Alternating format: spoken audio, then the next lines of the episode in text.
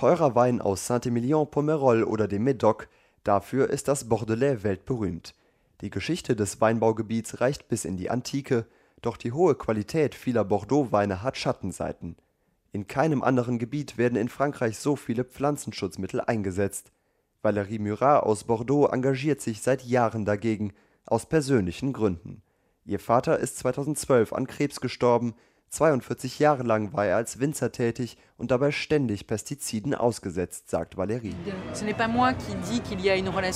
Es bin nicht ich, die auf den Zusammenhang zwischen der Krankheit meines Vaters und den Pestiziden hinweist. Es gibt ein medizinisches Gutachten, das vier Monate nach seiner Krebsdiagnose erstellt worden ist. Das führt die schlechte Gesundheit meines Vaters auf den Umgang mit Natriumarsenid zurück. Natriumarsenid ist seit 2001 verboten. Trotzdem werden auf vielen Weingütern im Bordelais weiter Chemikalien gespritzt. Das sorgt für ein Imageproblem. Viele Winzer aus der Region beklagen ein regelrechtes Bordeaux-Bashing, und das, obwohl immer mehr Bordeaux biologisch erzeugt werde Weinbauer Patrick Vasseur, Mitglied der Landwirtschaftskammer, fordert deshalb Geduld. Wir sind in einem Übergang, aber der braucht Zeit, weil man zum Beispiel das Material anpassen muss. Und es geht auch für die Winzer darum, Erfahrung zu sammeln, um nicht große Teile ihrer Ernte zu verlieren. Und dann muss sich auch das Verhalten der Käufer verändern. Aber ich glaube, das passiert auch, gerade hier in Bordeaux. Gleichzeitig verteidigt Vasseur, dass im Bordelais verhältnismäßig viel Chemie an den Weinreben eingesetzt wird, denn das feuchte Klima am Atlantik begünstige den Pilzbefall. Trotzdem wollen die Winzer den Einsatz von Pestiziden bis 2025 halbieren.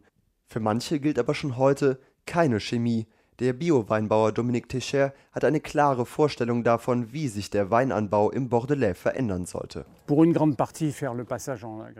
Ein großer Teil sollte zum biologischen Anbau übergehen. Und wenn man doch weiter konventionell anbaut, ist das Mindeste, den Gebrauch der gefährlichsten Stoffe einzuschränken.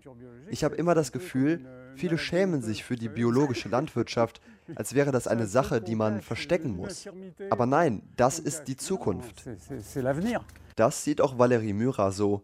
Seit dem Tod ihres Vaters hat ihr Umweltverein der französischen Weinlobby den Kampf angesagt. Sie lässt Analysen von Bordeaux-Weinen durchführen. Bei einer letzten Stichprobe wiesen alle 15 getesteten Weine Pestizidrückstände auf. Um das zu ändern, fordert Valérie eine bessere Unterstützung der Winzer.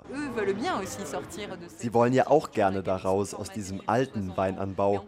Nur dann brauchen sie Hilfe, die technische und finanzielle Unterstützung. Weinbauverbände, Departement, Region und auch der Staat müssen da eine Rolle spielen. Bislang weiß das jeder von sich. Eines haben Valérie Murat und andere Aktivisten in jedem Fall erreicht. Pestizide sind kein Tabuthema mehr. Und immer mehr Winzer im Bordelais beschäftigen sich mit dem biologischen Anbau.